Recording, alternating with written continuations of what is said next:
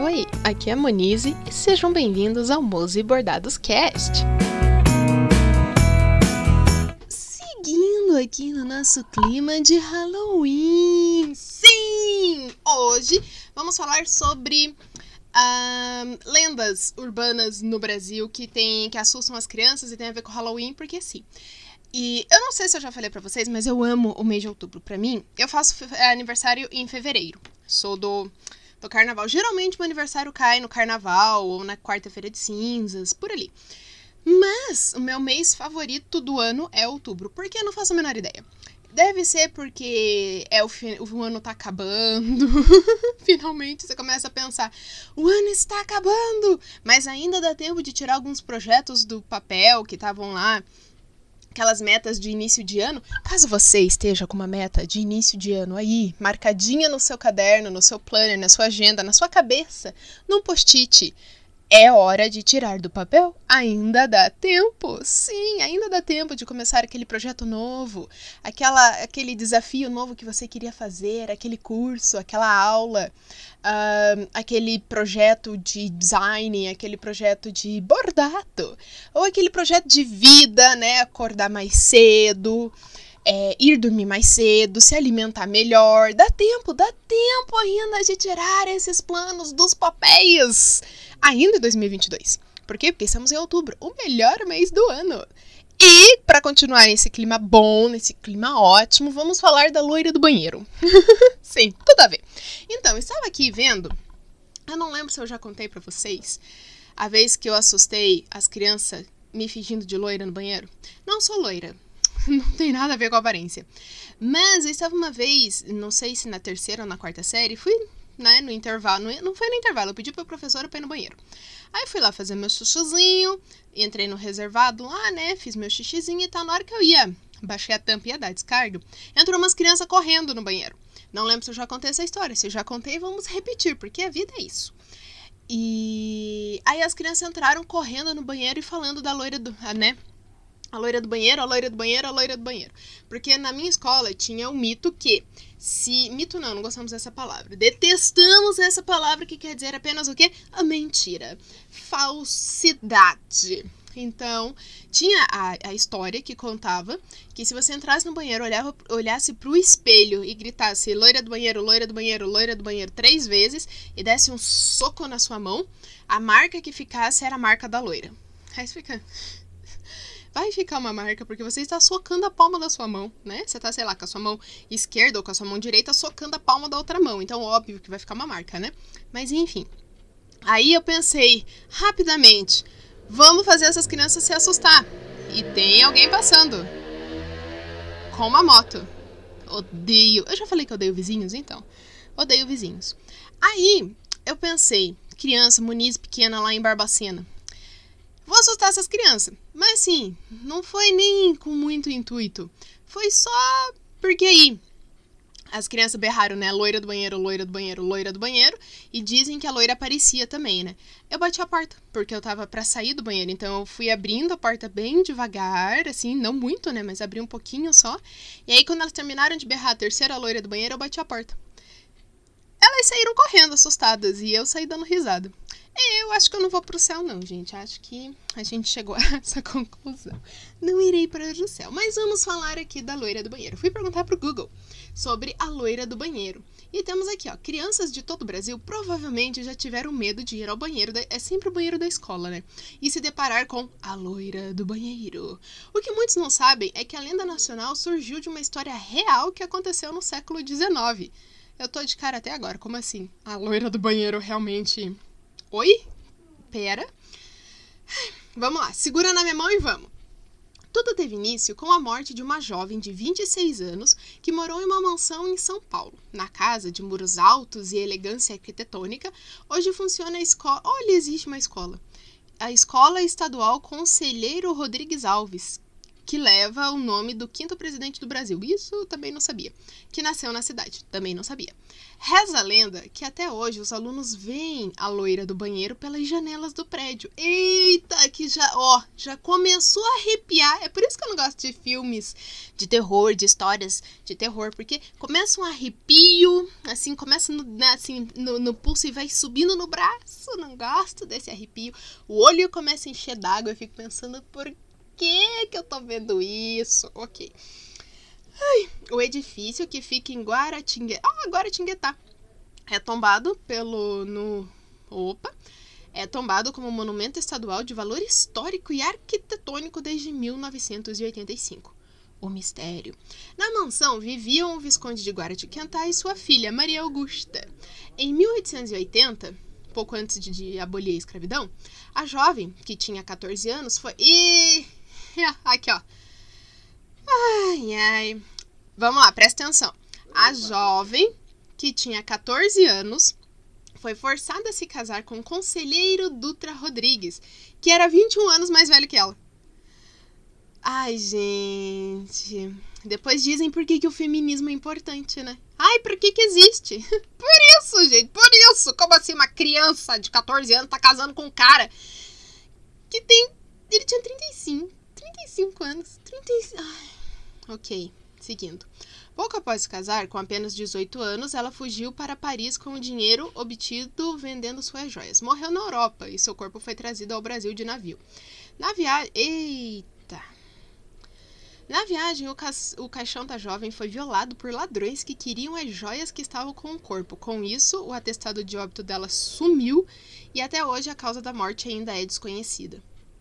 Ah, mas se ela conseguiu. Tomara que ela tenha vivido bem na Europa, né? fugiu, ou vendeu as joias, fugiu foi pra Europa. Gostei. Só, né, o ruim foi porque ai, o corpo de Maria Augusta ficou. Por quê?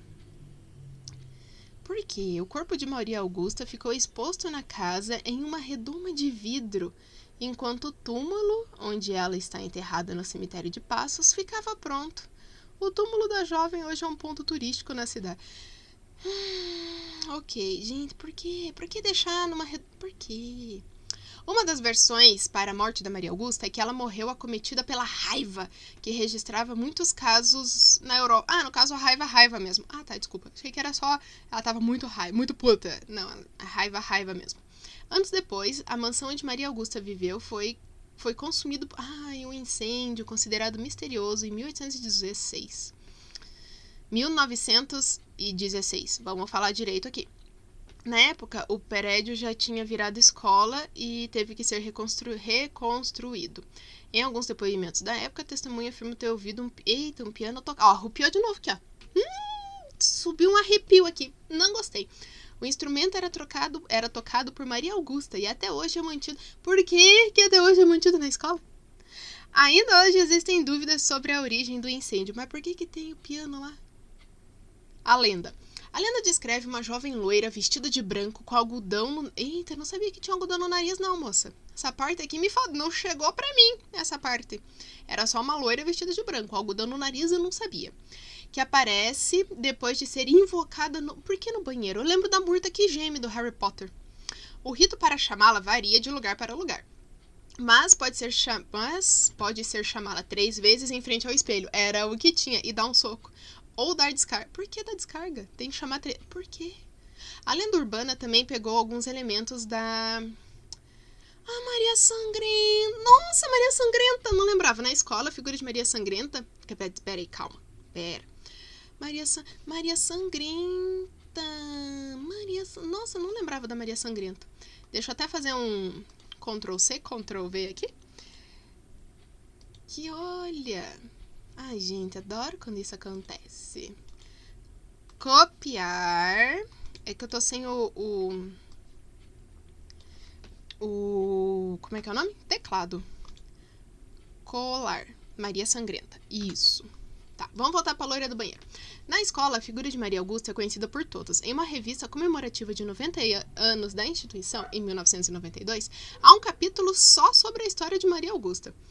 Uh... Ai, gente. Em 2018, a história virou pano de fundo para o filme de comédia Exterminadores do Além contra a Loira do Banheiro. Com Danilo, Danilo Gentili, óbvio. Danilo Gentili, óbvio que era Danilo Gentili. Léo Lins e Dani Calabresa. Óbvio que é Danilo Gentili, né? Maria Sangrenta, a Body Mary. Ai, vamos lá.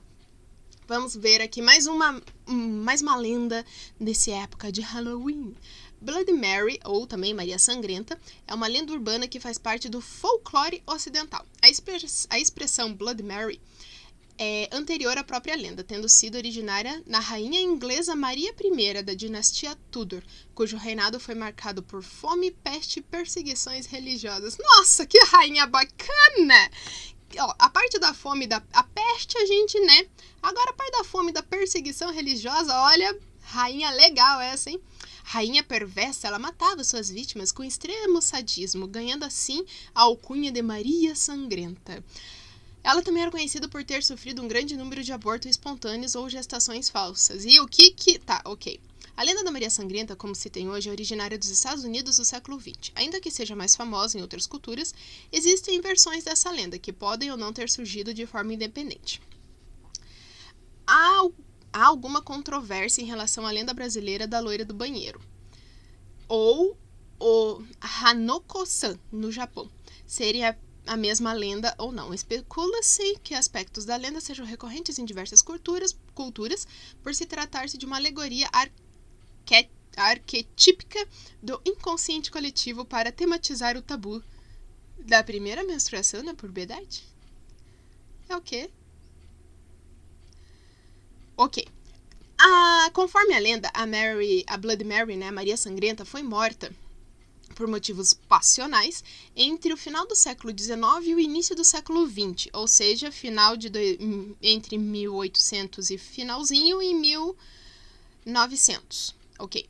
E seus. Eita, que essa parte eu não sabia. Seus olhos foram arrancados, sendo o corpo deixado em frente a um espelho morta por um médico cirurgião. Antes de morrer, tentou revelar seu assassino ao escrever um T no espelho. Esta letra era a marca registrada deste médico. Ui, ó, oh, arrepiou aqui de novo. Hum. Com isso, reza a lenda que. Re... Nossa, tá muito difícil hoje, hein? Com isso, reza a lenda que toda vez que seu nome é pronunciado três vezes em frente a um espelho, somente durante a noite, ela aparecerá para, que, para alguém que tenha envolvimento com alguma morte ou mantenha esse, e mantenha esse fato em segredo, arrancando-lhe seus olhos. Nossa, que agora terminou de ver o arrepio que chegou na nuca! Ui! Para completar, ela grava o nome de quem for morto antes de matar o assassino. Ui! Ai, não, não gostei. Numa outra versão, uma mulher. Nossa, eu tô com o zóio todo cheio d'água. Ainda bem que vocês não veem, que eu tô toda arrepiada e com o zóio cheio d'água. É por isso que eu não gosto de filme de terror, nem histórias de terror, gente. Ai. Numa outra versão, uma mulher ou menina aparece no espelho de banheiros das escolas quando o nome Maria Sangrenta é pronunciado três vezes diante desse espelho. A partir desse pressuposto, a lenda é referente à história de Maria, que após perder seu pai durante a Segunda Guerra Mundial. Que Maria? Segunda Guerra Mundial, sofre todo tipo de injustiça, preconceito e miséria oriundos da guerra. Ao lado de sua mãe, enfrenta uma vida sofrida que faz com que Maria tenha sua infância prejudicada pelas tragédias e acontecimentos que foram surgindo e fazendo com que sua vida ficasse cada vez mais difícil, até que uma última tragédia a transformasse em Maria Sangrenta, quando é morta num banheiro de escola. Ai, gente, não gostei. Blood Mary supostamente aparece como um cadáver, uma bruxa ou um fantasma. Pode ser amigável ou do mal. E às vezes é vista coberta de sangue. Olha, arrepiei de volta. A tradição em torno. Olha os cachorros latindo. A tradição em torno do ritual afirma que os participantes podem suportar a aparição gritando com eles, amaldiçoando-os e estrangulando-os, roubando sua alma e bebendo sangue. Ok, não gostei da Maria Sangrenta. Prefiro a, a loira do banheiro. Ela é um pouco menos do mal. Entende? Por isso que eu não. Nossa, tô arrepiada até agora. Os pelinhos da nuca aqui, ó. Ai, não dá, não gosto. Vamos seguir nesse clima gostoso de Halloween para o velho do saco. Sim, vocês já conhecem. Vocês eram crianças, quando eram crianças, foram ameaçados de serem roubados pelo velho do saco? Eu fui. quando a gente era criança, fala: não, não fale com estranhos e vem, entre logo pra casa, né? Pra ficar até tarde na rua, não, porque senão passa o homem do saco e leva vocês. Essa era a. Como é que é o nome? A ameaça frequente que a gente sofria quando era criança. Ai, ai. Vamos lá. Por muitos anos tem sido muito comum assustar as crianças dizendo: O homem do saco vai te pegar. Realmente, era exatamente essa frase que eu ouvia. Ele é a figura de um personagem que está a meio caminho entre a realidade e a ficção. Além disso, em diversas partes do Brasil, esse homem também é, ficou conhecido como Papa, Papa Figo. Segundo a crença, ele é descrito como um velho sujo e maltrapilho que sequestra as crianças para arrancar-lhes o fígado. Papa Figo Eita, por que o fígado? Por que não o rim? Enfim, desse modo, existem muitas histórias em torno do personagem que se dedica a levar embora as crianças que se comportam mal dentro de um saco. Uma das versões mais comuns atribui essa figura macabra aos aos portadores de hanseníase, antigamente chamado de lepra. Eita! Vamos lá. No imaginário popular, os portadores de lepra eram pessoas totalmente desfiguradas que atacavam crianças para ingerir seu. E, opa, pera, como assim, gente? Esse imaginário popular tá muito errado. Para ah lá, ingerir o fígado e assim ficar curado da doença. Gente, gente, o ser humano ele vai longe, né? Nossa, que pega a curva aqui, ó, e nossa senhora, acelerou na curva, foi nunca mais que viu. Ok, durante muito tempo, os pais enganavam as crianças afirmando que o velho do saco iria sequestrá-las para retirar seus fígados e se alimentar deles. Daí surgiu o termo papa-fígado, que depois foi abreviado só para papa-figo. Ai, ai. Para esclarecer, antigamente muitas pessoas acreditavam que a lepra ou hanseníase era uma doença do sangue. Sangue. Ah. Como o sangue é filtrado pelo fígado, muitos achavam que com comer o órgão os ajudaria a restabelecer a saúde. Ok, um fígado doente se trata com um fígado sadio. Ok, por esse motivo acredita-se que o Papa Figo era um homem acometido pela doença e que sequestrava suas vítimas para arrancar o fígado. Olha, tem aqui a lenda do velho do saco europeu. Ah, gente. Segundo a crença, o Papa Figo era um senhor, geralmente careca, de dentes tortos e que andava com um grande saco nas costas. E que nesse saco ele sequestrava as crianças que ficavam brincando até tarde na rua. Ó, e que não obedeciam às mães. Como resultado, a ficção reproduz essa preocupação real dos pais, assim como alertava as crianças acerca dos riscos de se aproximarem ou aceitarem qualquer coisa de pessoas estranhas. Nossa, que do mal, né? Vamos lá. A lenda do Papa Figo é confundida com o Velho do Saco devido à incorporação de um mito europeu ao folclore brasileiro. Segundo a crença, durante bastante. Opa! Segundo a crença, bastante comum no leste da Europa, leste da Europa, ok. Havia um velho que andava sujo, mal vestido e com um saco nas costas, cheio de crianças que ele sequestrava pelo caminho. Gente, é um senhorzinho velho, maltrapilho. Como é que ele vai sequestrar uma criança, enfiar no saco e sair andando por aí? E de acordo com essa lenda, as crianças do saco que o velho carregava eram crianças que estavam longe de algum adulto, brincando em frente às suas casas ou na rua. Assim, o velho do saco pegaria a criança caso ela saísse sozinha de casa. Conta a lenda que a criança era morta e não tinha só o fígado arrancado, como também o seu sangue era usado para passar nas suas. Eita! Que subiu o arrepio, agora foi na canela. Hum, agora arrepiou a canela, hein? Eu acho que eu não quero mais falar do velho do saco. não gostei do homem do saco. Não pode. Outra versão que mistura duas essas duas histórias também é bastante conhecida em todo o país. Dessa forma, nos anos 80 e 90, as crianças eram assombradas ao avistar o carro preto, pois acreditavam que se ele parasse, seria. É... Nossa, gente, eu não lembrava. Nossa, tinha essa treta mesmo do carro preto. pois elas acreditavam que se ele parasse seria para raptá-las. As mães das crianças geralmente usavam o mito do Papa Figo ou o Homem do Saco para obrigar as crianças a dormir, a comer e não sair na rua, além de fazer com que elas se obedecessem e se comportassem bem. Viu? Não é o Papai Noel. Não é falar, se você não se comportar bem, o Papai Noel não vai trazer presente. Não, se você não se comportar bem, o velho do saco vai te roubar, arrancar seu fígado e você nunca mais vai voltar para casa. Viu só? É assim que a gente educa as crianças. gente, que do mal. Que do mal. Mas vamos lá, volta aqui que agora eu quero ver outra coisa. Porque estava lembrando que no, nesse episódio passados, falamos que o dia 31 de outubro é conhecido aqui no Brasil como o dia do folclore. Então a gente vai falar um pouquinho também das lendas e folclore brasileiros.